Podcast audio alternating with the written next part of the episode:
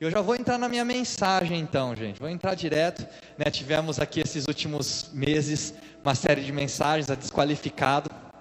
Foi incrível, né? Eu mesmo, conforme eu fui orando e buscando a direção de Deus, aquilo que era para falar.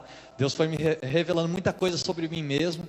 Né? Se você não acompanhou, tá lá no nosso YouTube, nosso canal do YouTube, acompanha lá. Né? A última mensagem específica, que é Eu não sabia que eu era eu, foi uma mensagem que Deus me quebrantou muito ao longo da semana enquanto eu estava montando. E, gente, falo para vocês, montar mensagem toda semana é um desafio, viu? Porque você tem que estudar, tem que ler, tem que buscar uma direção de Deus, trazer coisas novas, né? Mas graças a Deus que Deus trouxe pessoas muito boas aqui na igreja também, que tem nos ajudado e nos auxiliado. E em breve a gente vai entrar numa série de mensagens novas, tá, galera? E aí é uma série de mensagens que todo mundo quer aqui. Quem aqui quer ter uma vida abençoada? Quantos aqui querem ter uma vida abençoada? Todo mundo quer, né? Quem aqui quer ver seu dinheiro multiplicar? Todo mundo quer também, né? Então nós vamos fazer o seguinte: nós vamos entrar numa série Uma Vida Abençoada a partir do meio de outubro. Então não percam, gente, vai ser uma série incrível. Né? Você vai entender como funcionam os princípios do reino para uma vida abençoada, os princípios que Jesus deixou para a gente. Né? Então não perca. E eu já vou entrar na minha mensagem aqui hoje. O tema da minha mensagem hoje é Vivendo em Ordem. Vivendo em Ordem. É, conforme a gente vai se relacionando, né, em amizade ou relacionamento às vezes de casal, né, a gente começa a conhecer muito bem a outra pessoa, na é verdade. E aí, pelos movimentos que a pessoa está fazendo, às vezes você já consegue saber o que ela está sentindo, né? Então, quem aqui é casado sabe quando a esposa dá aquele olhar lá, ela não precisa falar mais nada, né, gente? Então, já sabe que às vezes ela não está gostando, ou que às vezes ela está também. Então, pelos nossos movimentos, conforme a gente vai tendo intimidade, a gente começa já a saber o que a pessoa está pensando ou sentindo, não é verdade? Não é assim que funciona? E eu com, com a, a minha namorada Bianca, né? ela às vezes ela chega, ela fala, ah, você está sentindo assim, né? Eu falo, não, mas como é que você sabe? Aí ela começa a me imitar, ela fala, ah, você está no cabelo, tá? Aí ela, pelos meus movimentos, ela já consegue reconhecer aquilo que eu estou sentindo naquele momento. E uma coisa que eu acho interessante, que com Deus é a mesma coisa. Quando a gente começa a ter um relacionamento mais profundo com Deus, a gente começa a entender para onde Deus está se movendo. Porque um grande problema que a gente tem é a gente ficar estagnado quando Deus já começou a se movimentar. Eu não sei se você já começou a perceber isso. Muitas vezes, a gente, como ser humano, a gente tem uma tendência. Quando a gente consegue fazer que alguma coisa dê certo, a gente acha que aquilo lá vai dar certo para o resto da vida. E aí você fala assim: tem o que, o porquê e o como. E aí você se prende no como, como se aquilo fosse dar certo para o resto da vida. Só que as coisas elas mudam. Deus ele muda, né? Tem uma expressão que a gente usa até muito aqui dentro da igreja que a nuvem ela anda, né? Porque quando, o, quando Deus ele tirou o povo do Egito, ele colocava uma nuvem de fogo durante a noite e uma nuvem para cobrir eles do sol, do calor durante o dia. E essa nuvem ela se movia e quando a nuvem se movia, o povo tinha que se mover junto. Então o que acontece? Quando a gente tem um relacionamento com Deus, a gente começa a entender como ele se move e para onde ele está se movendo. Por isso que é muito importante a gente ter isso.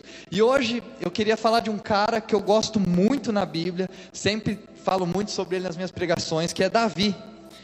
Davi é um cara que, que mexe muito comigo, eu estudo muito sobre a vida dele, aprendo demais com Davi. E eu vejo assim, uma das coisas que mais me chama a atenção em Davi é o quanto Davi ele era como um de nós. Né? Davi ele não era ninguém sobrenatural, um cara com superpoderes, mas ele sempre apareceu na Bíblia como um cara muito humano, um cara que errava, um cara que acertava, um cara que tinha força de vontade, um cara que passou por dificuldades. Mas Davi ele sempre nos ensina muito através das suas decisões. E uma coisa que eu queria estudar nessa manhã é sobre as decisões de Davi.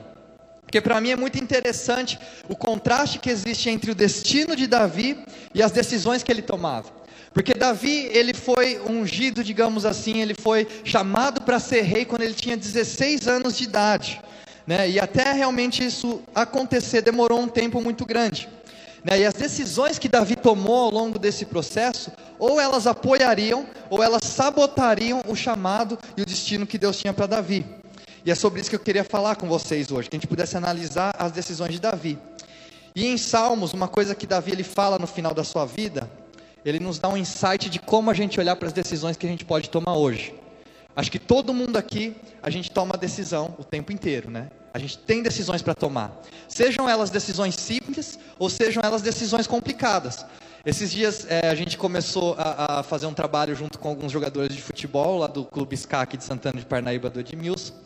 E eles falaram assim que é, num jogo de futebol, um jogador ele toma, ele toma em torno de duas mil decisões por partida. Né? Então a gente está tomando decisão o tempo inteiro. Né? Parece que não, mas você agora mesmo, você está tomando uma decisão. Está tomando uma decisão de prestar atenção no que eu estou falando, ou de mexer no seu celular, ou de pensar no problema que você pode estar tá tendo em casa, ou no que você vai fazer, que você vai almoçar aqui depois do culto. Ou talvez você tenha que ir para sua casa, ainda você vai chegar, você vai ter que cozinhar. Né? Então, você está tomando decisões o tempo inteiro. E eu queria que a gente entendesse como que Davi, ele nos ensina a tomar decisões. Como Davi tomava suas decisões. Porque as decisões que a gente toma, elas influenciam em todo o resto que vai acontecer daqui para frente. Salmos 37, 23. Queria que você abrisse junto comigo. Salmos 37, 23. Fala assim: O Senhor firma os passos do homem bom e no seu caminho se compraz. Muito simples esse texto aqui, mas eu vou ler de novo. Ó. O Senhor firma os passos do homem bom e no seu caminho se compraz.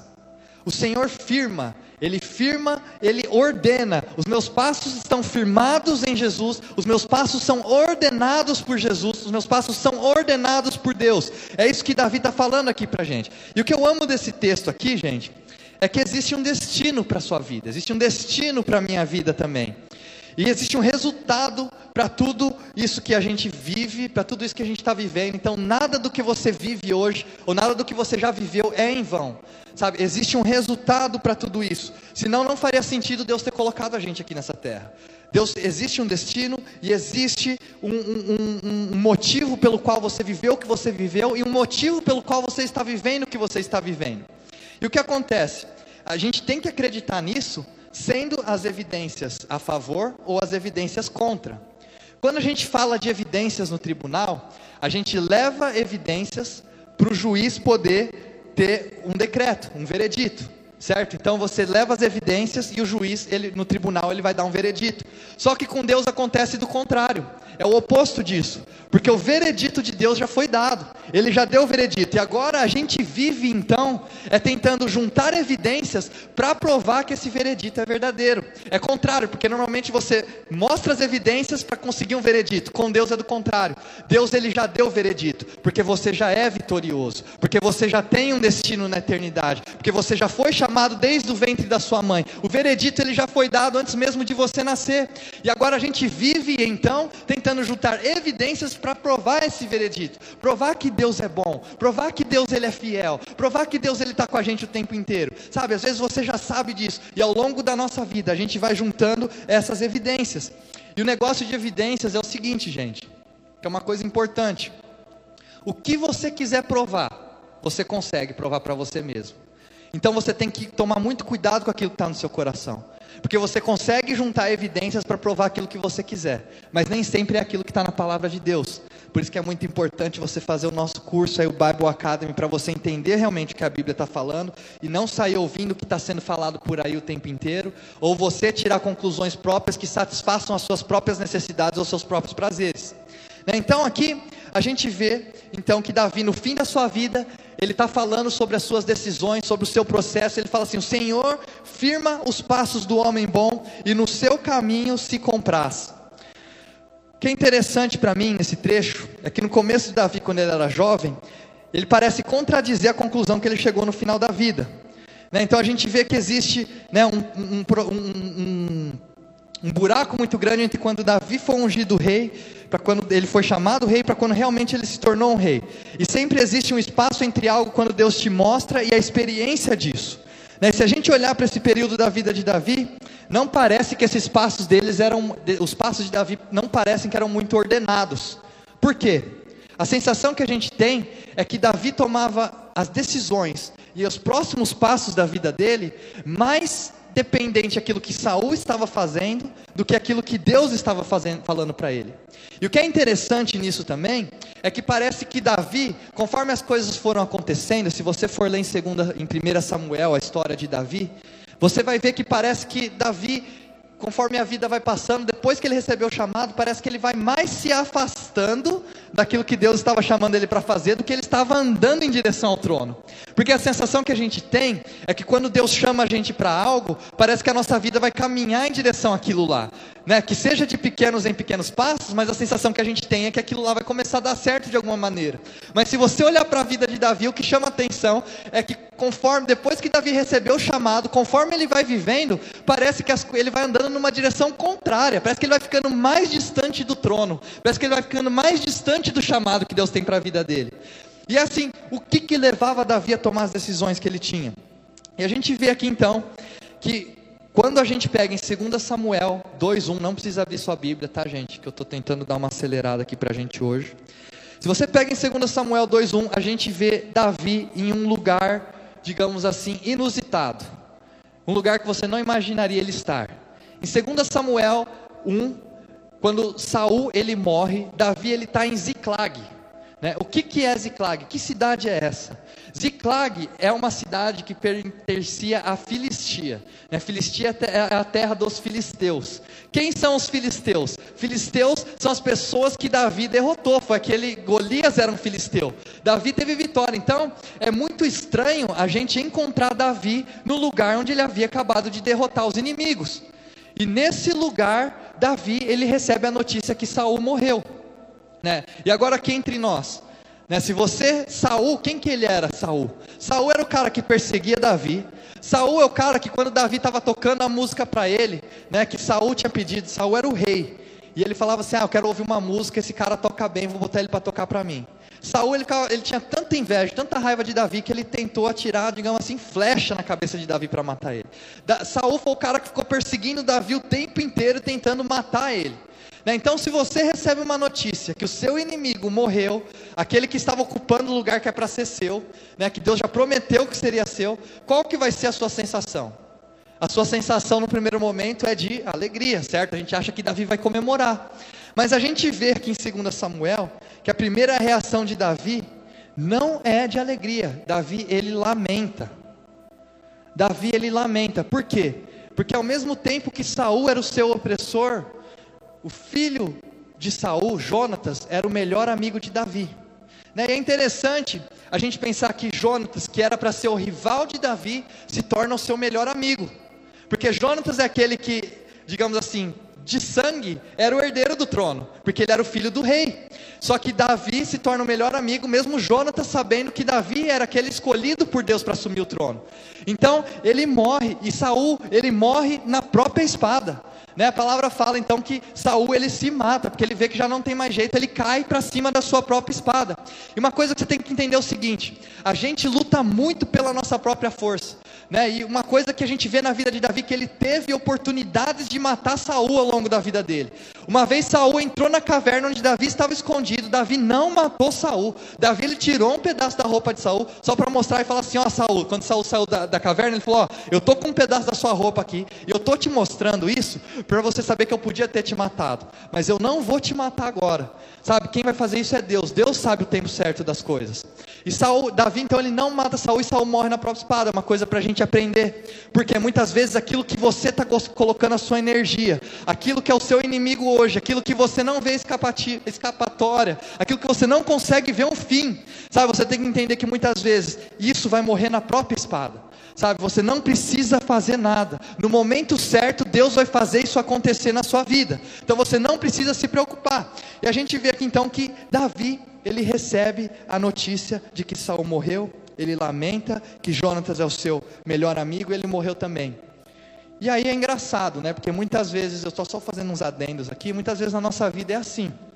Sempre com uma notícia boa vem uma notícia ruim também. Não é? E aí é aquela lá, né? Você prefere ouvir a notícia boa ou a notícia ruim primeiro? Não é assim que a gente pergunta? Né? Você prefere ouvir a notícia boa ou a notícia ruim? Né? Porque a sensação que a gente tem, que quando a gente está vivendo algo bom, algo ruim vai acontecer também. Né? E a gente vê isso aqui na vida de Davi. E ele lamenta, olha só, segundo Samuel 1,25, vou ler para vocês. Como caíram os guerreiros no meio da batalha. Jonatas está morto sobre os montes de Israel. Como estou triste por você, Jonatas, meu irmão. Como eu lhe queria bem, sua amizade me era mais preciosa que o amor das mulheres. Esse é o amor das mulheres, a gente fala sobre isso outro dia, tá, gente? E existe um momento que você então tem que parar de lamentar por Saul.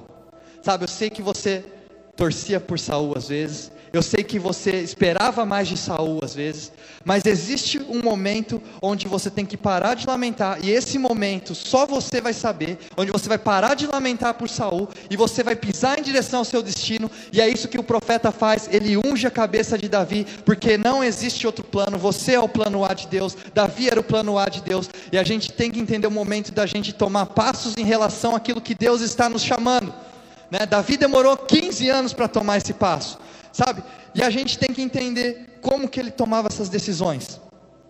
E aí então, quando eu vou falar de dar passos em direção àquilo que Deus tem chamado a gente, eu gosto muito de tomar um pouco de cuidado, porque as pessoas às vezes mal interpretam isso e faz, usam, por exemplo, é, do que você está falando, de ser ousado, de ter coragem, de dar um passo em relação ao que Deus está te chamando, para, por exemplo, ah, vou sair do meu emprego amanhã e vou viver para Deus.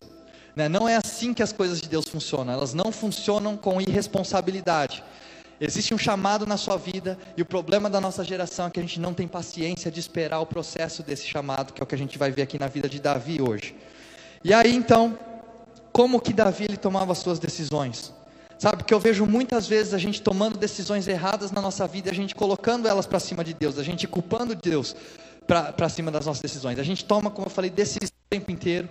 A gente tem que decidir as coisas o tempo inteiro. Você decide coisas do seu futuro, do seu dia a dia. E talvez as decisões que a gente tem que tomar não são tão épicas como a de Davi. Né, de se tornar rei. Será que agora é o momento de eu me tornar rei? Será que é agora que eu vou? Será que chegou o momento? Né, talvez não são tão épicas, mas o que eu entendo é que Deus aplica os mesmos princípios que Ele aplicava na época para governar suas dinastias né? Eu acredito que Deus ele aplica esses princípios hoje para governar o nosso dia a dia. Então, os mesmos princípios que Deus aplicava nas decisões que ele tomava para governar a dinastia, ele usa para governar a sua vida no dia a dia também. Então, quando a gente fala sobre confiança, sabe, Deus é aquele que sabe como você vai chegar lá e quando você vai chegar lá. E isso envolve confiança. Quando a gente fala sobre confiança, a gente fala sobre timing também. Porque confiança e timing são inseparáveis. A gente não consegue construir confiança sem tempo. Né? Não adianta você querer sair contando para todo mundo tudo aquilo que você tem, tudo aquilo que você já conquistou, ou você querer sair contando para todo mundo tudo aquilo que você está sonhando. Sabe, a confiança ela é construída com o tempo. Existe o timing das coisas, sabe? O timing ele vai revelando quem a gente é. Quando você entra num relacionamento com uma pessoa, talvez você conheça os 10% positivo dessa pessoa, né? Como no iceberg, você vê só a ponta do iceberg, os outros 90% a gente não conhece. Então, eu era um cara muito assim, né? Eu sou muito tipo assim, eu conheço uma pessoa, eu já meio que me entrego, eu trago a pessoa aqui. Até o pessoal aqui da igreja fala, ah, você tem que tomar mais cuidado de sair botando os caras para liderar, porque eu já um cara para fazer alguma coisa na igreja também. É algo que eu tenho na minha vida assim. Aí eu sou muito positivo. Então olho para você, eu vejo coisas boas e tal, não sei o quê. Só que a gente tem que entender que a confiança ela leva tempo, tem que ser construída. Sabe, por isso que Davi ele ficou esses 15 anos da sua vida esperando o processo, porque estava tá, sendo construída uma confiança e estava sendo construído o caráter de Deus na vida de Davi. Segundo Samuel 2:1 fala assim: "Passado algum tempo". E essa é uma frase que é usada ao longo da história de Davi, tá? Para falar sobre novas etapas. Então, como assim? Você está escrevendo sobre a vida de Davi, e aí nesse período, então, de uma história para outra, fica um buraco. Então, qual que é o termo que eles usam? Passado algum tempo. Essa é uma frase usada para transição ao longo da narrativa da vida de Davi. Passado algum tempo. E por que, que eu estou falando isso? Porque é muito interessante para nós entendermos que Davi, ele demorava um tempo para viver o que ele estava vivendo e tomar uma decisão para o próximo momento que Deus tinha para ele. Então ele vivia um tempo aquilo. Deus não dava para ele de imediato as respostas que ele queria. Deus não dava de imediato para ele o próximo passo. Deus dava um passo, passado algum tempo, Deus dava outro. E o problema é que a gente quer todos os passos de uma vez só. A gente quer entender o passo que Deus tem hoje, o passo que Ele tem amanhã, o passo que Ele tem para daqui dez dias. E se Deus Ele não dá nenhum passo novo para a gente, a gente acha que Deus não está com a gente, que a gente, que Deus abandonou ou que a gente está no lugar errado. Mas a gente vê aqui, ao longo da narrativa da história de Davi, muito usado esse termo, passado algum tempo. Davi perguntou ao Senhor: Devo ir para uma das cidades de Judá? O Senhor respondeu que sim. E Davi lhe perguntou: Para qual delas? Para Hebron, respondeu o Senhor. Na primeira vez que eu li isso daqui, eu falei assim: Yes, né? Como não seria bom se Deus ele, ele não nos direcionasse dessa maneira como ele direciona Davi. Não é verdade? Olha só, presta atenção aqui, ó, vou ler de novo aqui para vocês. Ele fala assim, ó, passado algum tempo, Davi perguntou ao Senhor: Devo ir para alguma das cidades de Judá? Aí Deus respondeu para ele: Sim, vai. Aí ele fala assim, aí Davi pergunta: Para qual cidade eu devo ir? Aí Deus fala: Para Hebron. Quantos de nós aqui não gostaríamos de ter direções de Deus na nossa vida dessa maneira? Não ia ser mais fácil, gente? Né? Vamos supor que um cara solteiro, não vou citar nomes aqui, viu, gente? Vamos supor que você está solteiro, você está sentado desse lado de cá, aí você olha para o lado de lá e você fala assim: ó, Deus, será que é, é, alguma daquelas meninas do outro lado é para eu convidá-las para sair? Aí Deus fala para você assim: sim, chama. Aí você pergunta assim, mas qual delas? Aí Deus fala assim: não, aquela lá, a, a bonitinha de, de camiseta preta, cabelo claro. Quase saiu. Quantos de nós não gostaríamos de receber uma direção de Deus com essa clareza? Não ia ser incrível, né? Receber uma direção de Deus assim? Né? E a gente está o tempo inteiro pedindo para Deus, Deus, me dá uma direção. Deus, né? Quem, será que eu escalo Cássio no cartola ou não, né? Será que ele vai me dar ponto ou não vai? A gente está o tempo inteiro implorando para Deus, para Ele responder as nossas orações, para Deus nos dar uma direção. Né? E, e, aí você fala assim: ah, ia ser fácil ser um homem segundo o coração de Deus se Deus falasse comigo assim também. Não é verdade? Deus, é para eu ir, é para eu ir para uma cidade ajudar? Sim. É para ir para qual cidade? Hebron. Poxa, né? como seria bom se a gente pudesse ter, é, ter uma direção de Deus assim. Sabe, e Davi, nesse momento, então, ele está falando assim para Deus: Deus, eu já estou correndo, eu estou tentando, eu estou me movimentando há 15 anos, esperando o seu chamado se cumprir na minha vida, aquilo que o Senhor me prometeu. Ele fala: estou há 15 anos, eu não quero perder mais tempo. Ele fala: Deus, é para eu ir para lá? Qual que é o próximo passo que eu devo dar? E Deus direciona Davi. E eu quero falar para vocês hoje que tem como sim você receber as direções claras de Deus. Né? Tem como você entender os movimentos que Deus tem para a sua vida, talvez tão claro quanto Davi. Como que a gente vai fazer isso? E é isso que eu quero falar para vocês hoje. Três pontos muito rápido. Primeiro, estratégia. Né? Então, Davi não queria mais desperdiçar tempo. Talvez você chega para Deus e pergunta assim: Deus, né, minha empresa está mal. Será que eu fecho ela ou eu continuo? Será que eu continuo nesse emprego ou eu vou para esse outro que está aparecendo a oportunidade? E a gente gostaria de uma decisão clara de Deus. Não, vai para esse ou vai para o outro. Ou muitas vezes também, você está precisando tomar um remédio. E o remédio que você está tomando às vezes não está fazendo efeito. Aí você fala assim: Deus, é para eu continuar tomando esse remédio? É para eu tomar aquele outro? E aí Deus vira para você e fala assim: Não, é esse remédio aí mesmo. Você tem que tomar esse remédio que, você vai que vai te curar. Não é assim que funciona a nossa vida, não é verdade? Parece muito simples aqui olhando para a vida de Davi. Eu não sei se você já, já, come, já, já tinha parado para pensar nos direcionamentos, na forma como Deus direcionava Davi. E o problema disso aqui, gente, quando a gente fala sobre direcionamento de Deus, é que tem pessoas que usam, usam isso de forma totalmente errada. As pessoas elas fazem algo que contradiz a palavra de Deus, e aí elas, por um, um digamos assim, por uma impressão que elas tiveram, elas chamam aquilo de Espírito Santo. Então você tem uma impressão de algo, você chama aquilo de Espírito Santo. Você fala, não, foi o Espírito Santo que me falou, foi Deus que me falou. Para quê? Para você poder validar uma decisão que é sua e na verdade não é de Deus. E aí por causa dessas pessoas, nós todos os outros ficamos confusos e a gente nem consegue mais usar esse termo. Deus me falou, porque tem tanta gente usando esse termo de maneira irresponsável para validar suas próprias decisões, falando que Deus mandou ela fazer aquilo, para depois não ter que lidar com os resultados da sua própria decisão, que as pessoas usam isso de forma banal, sabe? Aí a pessoa chega assim: Deus falou, você vai falar o que então se Deus falou? Né? Então, por exemplo, a pessoa vem falar para mim: ah, Deus me falou para fazer isso, o que, que você acha? Eu falei: o que, que eu acho? Se Deus te falou, eu vou achar o que, meu irmão? Não é verdade? Então, a gente tem que usar essa de maneira mais correta, de maneira mais justa, sabe, de maneira mais, sabe, com responsabilidade, porque a gente usa Deus me falou para tomar as nossas próprias decisões. E aí depois você falar ah, não, tipo, não sei o quê. Gente, por exemplo, vou, vou jogar real, por exemplo, ah, Deus me falou para mudar de igreja. O cara muda de igreja todo ano. Você acha que Deus está falando para o cara mudar de igreja? Todo ano? Não é o que o pessoal faz por aí? Deus me falou para eu mudar de emprego. Pô, você não aguenta ficar seis anos no seu emprego, você já está querendo mudar? Sabe, Deus me falou para mudar de curso na faculdade. Eu já vi gente cursar quatro cursos de faculdade. Deus falou, então Deus é confuso pra caramba, não estou entendendo isso daí. Não é porque Deus falou para você fazer administração, depois Deus falou para você fazer biologia, depois Deus falou para você fazer educação física. Como é que Deus fala para você fazer tudo e você não termina nada? Não é verdade? A gente usa, Deus falou. Sabe? A gente usa Deus falou sem ter um relacionamento com Ele.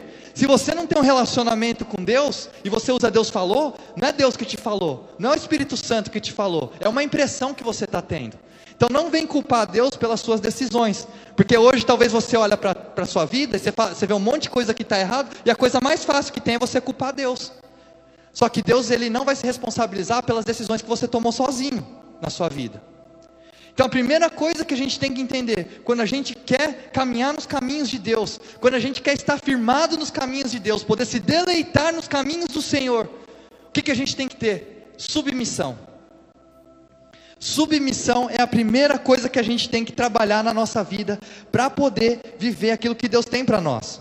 Sabe, é, é, eu fico, não sei se vocês assistiram aquele é, documentário, né, o Dilema Social. E gente, o Google ele parece que me conhece mais do que eu mesmo. Né? Porque eu vou começar a digitar uma pesquisa lá, parece que o Google já sabe o que eu estou querendo pesquisar. Ele já termina a frase antes de eu terminar. Né? O Google sabe mais da minha vida do que eu mesmo. Quando eu estou querendo comprar alguma coisa, parece que aquele negócio já aparece na minha tela. Antes mesmo de eu pesquisar, eu começar a procurar aquele negócio que aparecendo na minha tela. E aí você fica tentado a comprar. E é assim nas redes sociais hoje. Né? E com Deus parece que é o oposto. Parece que a gente tem que ficar implorando para Deus algumas coisas na nossa vida. Sobre o nosso próximo relacionamento, sobre o nosso emprego, sobre a nossa decisão. Sabe, pensa se a gente pudesse investir o nosso dinheiro com essa mesma direção que Davi tinha de Deus. Deus, em qual ação eu coloco o meu dinheiro? Né? O Emerson, quantos escanteios, né, Emerson? quantos escanteios o time lá vai ter? Né? Pensa se a gente pudesse ter uma direção clara assim de Deus, se Ele pudesse nos ordenar na próxima, no próximo passo. Uma coisa que eu queria que você entendesse que é uma impressão, estou falando que é uma impressão que eu tive dessa história de Davi. Eu dava, é, há um tempo atrás, quando eu vim aqui para São Paulo, uma das primeiras coisas que eu fiz foi dar aula de violão e de guitarra para crianças. Né? Então, eu ia na, na casa das, do pessoal aqui de Alphaville, o pessoal me contratava e eu ia dar aula. E aí, deixa eu ver se eu consigo mostrar para vocês aqui, como é que o pessoal hoje faz tarefa de casa. Né? Então, eu estava com dois garotos que eram gêmeos, eu dava aula para eles. E aí, enquanto eu dava aula para um, o outro ficava fazendo tarefa. Enquanto o, o, depois invertia. E olha só como é que eles faziam tarefa, gente. E aí, Siri? Deixa eu chamar a Siri aqui, ó. E aí, Siri? Aham. Quanto é 70 vezes 73? 70 vezes 73 é 5.110. Aí, gente, olha como é que o pessoal faz tarefa de casa hoje em dia. E aí, eu vi, eu vi o menino fazendo a tarefa, eu falei assim, não, você não está fazendo isso não, né? Sua mãe sabe que você está fazendo tarefa desse jeito. Você, eu não posso ficar quieto, né? eu tenho que falar para ela. Aí ele falou assim, não, eu já fiz, eu só estou checando. Por que, que eu estou falando para vocês? Porque a impressão que eu tenho que quando Davi ele pergunta para Deus o seu próximo passo, Davi ele não estava só perguntando, ele só estava checando, porque Davi ele era tão íntimo de Deus, ele era tão íntimo do Pai que ele já sabia para onde Deus estava movendo ele. Então a impressão que eu tenho é que quando Davi ele pergunta para Deus para onde é para ele ele já estava a caminho daquele lugar. Então ele não está perguntando para Deus qual é o próximo passo, ele está checando qual é o próximo passo, porque Davi ficou 15 anos em submissão ao Senhor. Davi passou um processo de 15 anos de submissão e obediência. Sabe, eu vejo que muitos de nós temos muita facilidade de reconhecer a soberania de Deus. Mas poucos de nós temos coragem de nos submeter ao processo que Deus tem para a nossa vida. E o que eu entendi na minha vida é que quando a gente aceita a soberania de Deus, mas a gente não se submete a Ele, isso aí se torna somente um conto de fadas.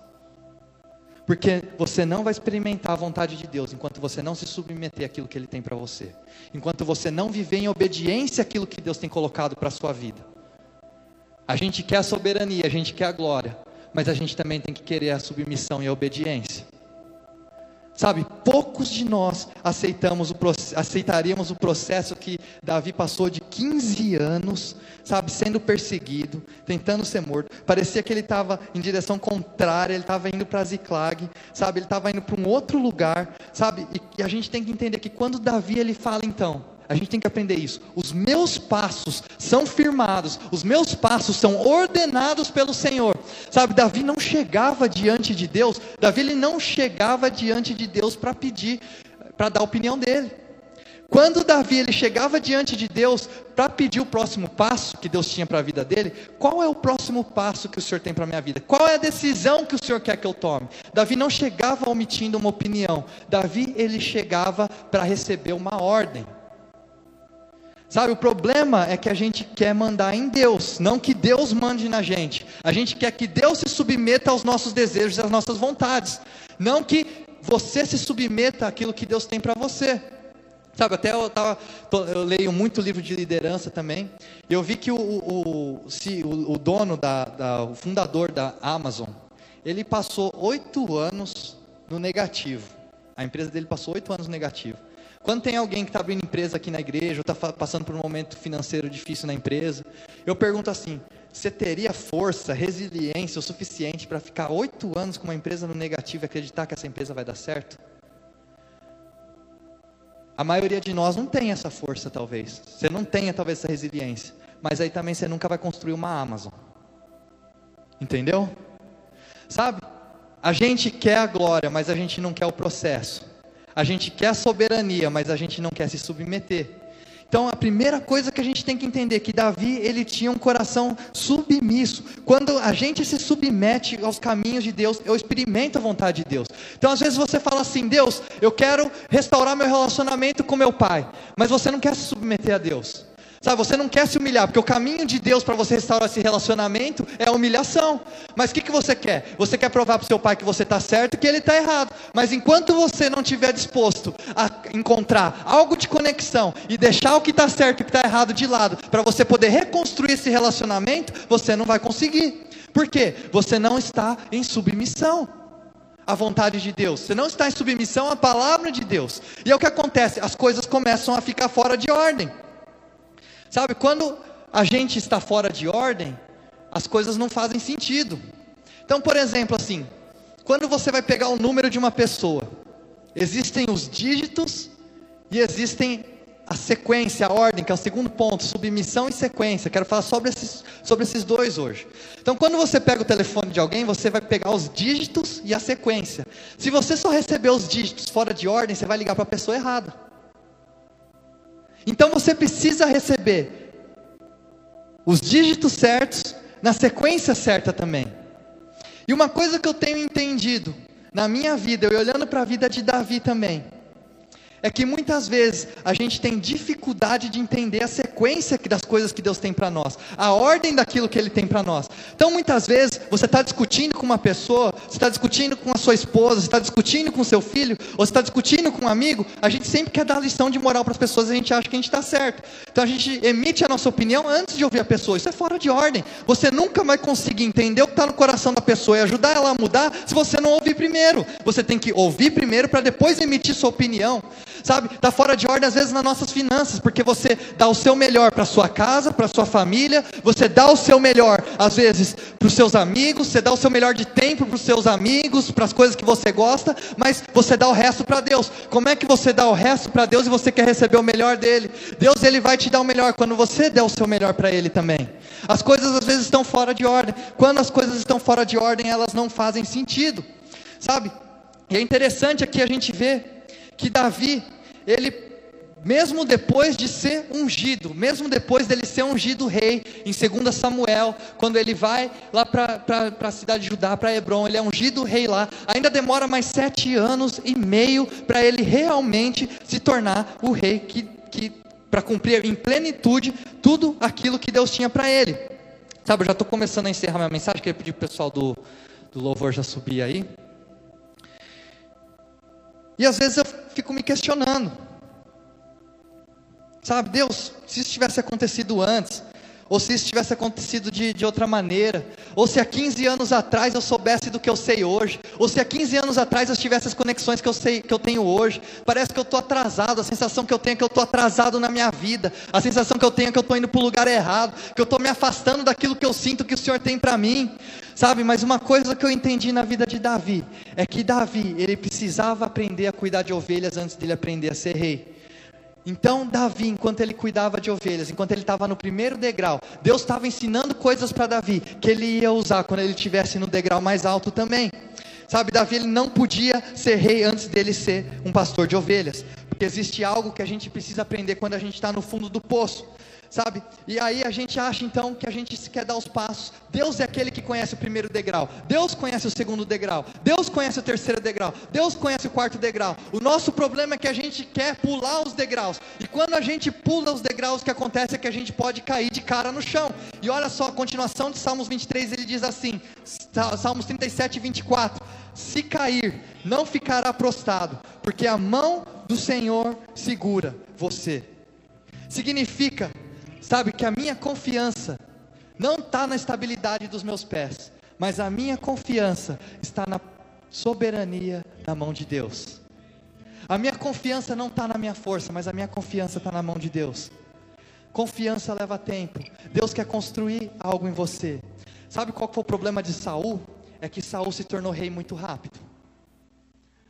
Sabe, Saul, ele não teve a oportunidade que Davi teve, enquanto estava sendo preparado para se tornar rei, de cuidar de ovelhas. Sabe, então muitas vezes o que você vê como desvantagem na sua vida hoje vai se tornar sua vantagem amanhã. Porque aquilo que Davi via como um atraso, aquilo que talvez a gente olha para a vida de Davi via como perda de tempo, foi aquilo que fez ele se tornar o homem segundo o coração de Deus. Davi, para mim, não é o homem segundo o coração de Deus porque ele era o mais santo. Não, Davi errou, Davi adulterou, Davi fez várias coisas erradas. Sabe, poder ser chamado homem segundo o coração de Deus é uma honra muito grande. Eu acredito que Davi, ele foi chamado de o homem segundo o coração de Deus, porque ele se submetia à vontade do Pai. E aí a gente vê então, quando Davi ele chega em Hebron, ele é ungido rei.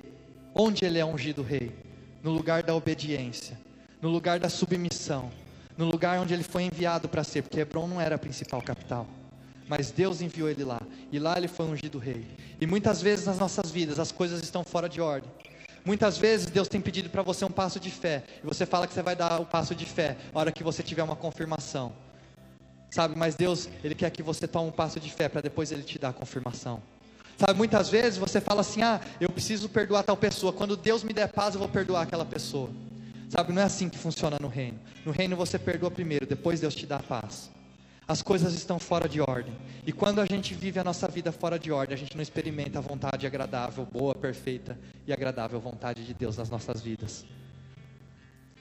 Então, se você puder sair com algo aqui dessa manhã, que Deus falou comigo essa semana, se submeta à vontade de Deus. Tenha relacionamento com Ele. Porque aí você não vai precisar ficar perguntando para Ele o que, que é para você fazer. Você já vai estar tá na direção. E o que você vai precisar é só checar se você está no caminho certo.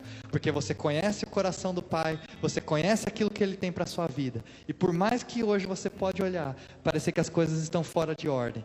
Por mais que você olhe para a sua vida hoje, parece que você perdeu o controle. A palavra fala que Deus nunca perde o controle. Deus Ele cuida de cada detalhe das nossas vidas. Deus trouxe você aqui nessa manhã. Deus trouxe você aí na sua casa, sabe? Deus cuida de todos os detalhes. E por mais que pareça que você está caminhando para longe dos caminhos que Deus tem chamado você, para longe do propósito do destino que Ele tem para a sua vida, sabe? Eu queria que você entendesse que todas as coisas cooperam para o bem daqueles que amam a Deus. Então hoje pode ser que você está cuidando de ovelhas. Dá o seu melhor, porque o degrau que você está hoje, sabe? Deus está te ensinando coisas que você vai precisar no degrau de cima. E quando a gente vive em submissão a Deus, a gente não tem pressa. Sabe, é falar, Deus, eu quero isso. Deus, eu sei que o Senhor me chamou para isso, mas Deus, eu não tenho pressa. Deus, quanto tempo eu precisar ficar nessa estação, eu vou ficar. Até que o Senhor me ensine o que eu preciso aprender. Sabe qual é a minha oração hoje? Deus, eu não quero ser grande enquanto eu não estiver preparado para ser grande. Deus, eu não quero ser influente enquanto eu não estiver preparado para ser influente.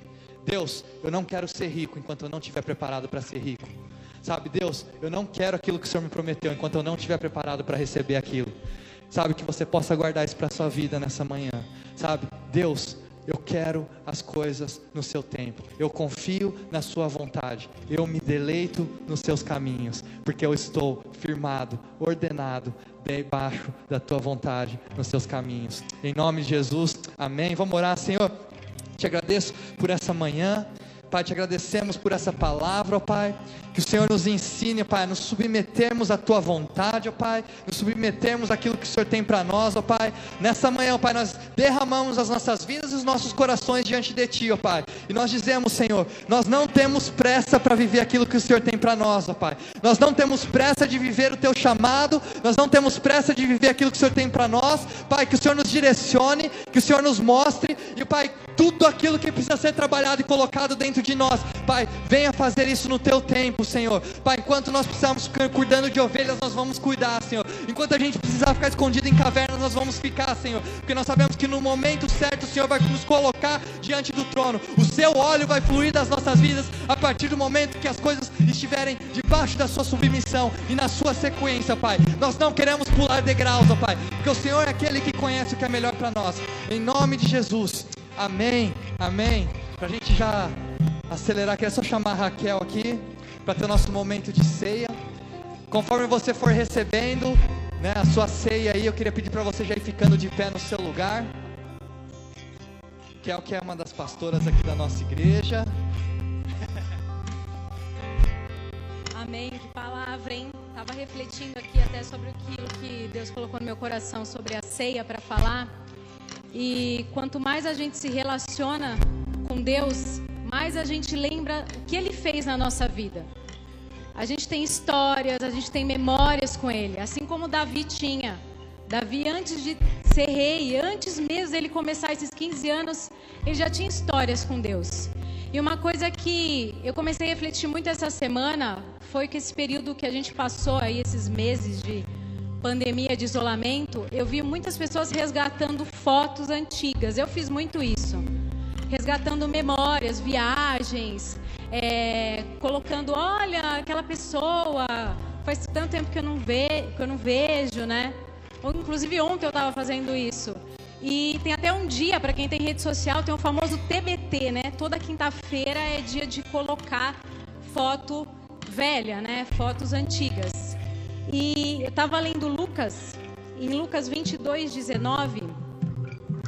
Jesus, ele está com seus discípulos à mesa e ele fala assim: Isso é o meu corpo que é entregue em favor de vocês. Façam isso em memória de mim. Eu creio que um dos motivos que a gente faz isso, de ficar resgatando essas memórias, é porque a gente gosta disso. A gente gosta de reviver os bons momentos. Isso traz em nós, traz em nós sentimentos. Sentimentos de alegria, de gratidão. Sentimentos de lembranças boas, de celebração. E Jesus aqui nesse versículo, ele está nos dando uma memória. Façam isso em memória de mim. Meus sentimentos com relação ao sacrifício de Jesus são muitos. Mas eu um que me chamou a atenção, um que falou muito comigo é o sentimento de celebração. Eu celebro porque eu estava lá com Jesus naquela cruz. Eu morri com ele ali. E hoje a gente faz isso em unidade. Eu comecei a pensar que faz sete meses que eu não tomo ceia como igreja. Eu celebro hoje a união. Eu celebro hoje a gente estar tá aqui junto. Mesmo a gente talvez não podendo se tocar e a gente gosta de trocar às vezes a ceia, né? Eu não vou falar pra gente fazer isso. Se você estiver na sua casa e quiser fazer, fazer com seus parentes, pode trocar a ceia, simbolizando essa comunhão, essa união. Em 1 Coríntios 10, 17, Paulo fala aos Coríntios: Porque nós, sendo muitos, somos um só pão e um só corpo, porque todos somos participantes de um só pão. Nós somos participantes do sacrifício de Jesus. eu estava morta e hoje eu vivo. E eu celebro isso. Eu celebro que hoje eu vivo, eu celebro que Deus vive em mim, porque Ele vive. Como a gente cantou aqui, porque Ele vive, nós cremos no amanhã. Porque Ele vive, eu tenho vida. E eu celebro isso. Prepare os seus elementos, o seu pão, o seu suco de uva. Vou pegar o meu aqui. E eu queria que você abaixasse a sua cabeça aí agora e começasse a relembrar os momentos de gratidão e de celebração que você tem com Jesus. Você já teve com Ele. Deus, eu te agradeço por essa igreja, Pai, porque eu lembro como tudo começou. Eu te agradeço por cada vida aqui, ó Deus, que deu o seu sim. Eu te agradeço pela visão, pelo queimar que o Senhor colocou no coração do Tiago, ó Pai. Eu te agradeço, ó Pai querido, pela constância, Deus. Te agradeço porque o Senhor é um Deus de milagres. Porque tudo acontece no seu tempo e o seu tempo é tão melhor, ó Pai. Eu te agradeço pelo teu sacrifício, porque é por causa dele que hoje eu vivo, que hoje eu estou aqui. Pegue o seu pão agora.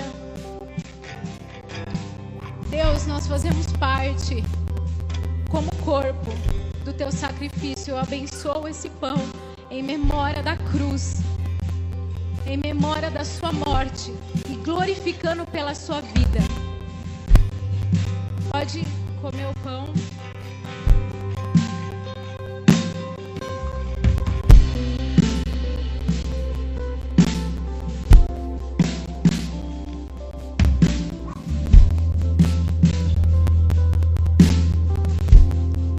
Deus, eu abençoo esse suco de uva representando o seu sangue derramado. E esse sangue hoje que está sobre nós. O sangue nos, nos protege, nos marca como teus filhos, filhos de Deus. Eu abençoo, Pai querido. Pode beber.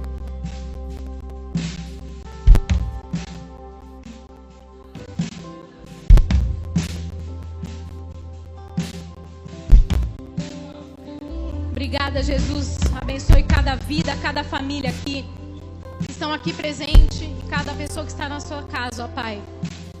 Que quem ainda não teve esse encontro contigo, ó Pai, possa vir a ter o coração quebrantado de se entregar ao Senhor, ó Pai. Em nome de Jesus.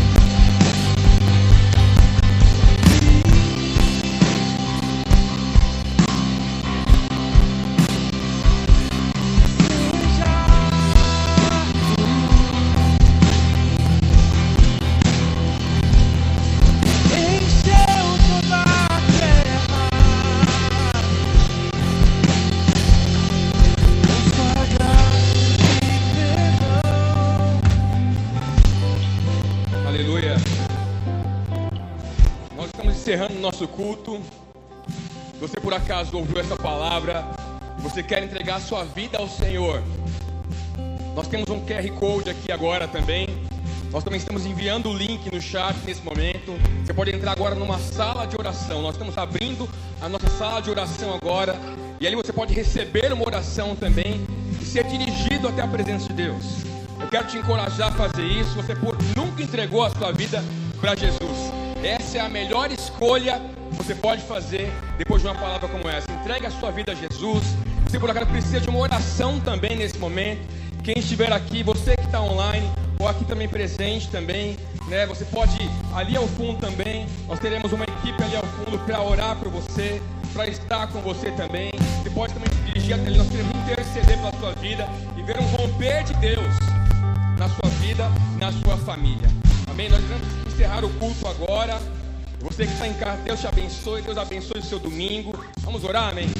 Pai, nós queremos te agradecer, meu Deus, por esse dia, por esse domingo, por essa palavra tão especial, por tudo que foi liberado aqui, Pai, pela tua maravilhosa graça, Pai, pelo privilégio que nós temos de nos reunirmos como igreja e de celebrarmos, Pai, não só a sua morte, mas também a sua ressurreição, Pai. Te agradecemos por esse culto, por tudo que foi liberado. Oramos, Pai, por uma semana abençoada. Toca e visita agora, Pai, cada família, em nome de Jesus, cada homem, mulher, criança, adolescente, Pai. Nós deixamos a mão de Deus se manifestando, Pai, neste domingo, onde estamos e por toda a semana também.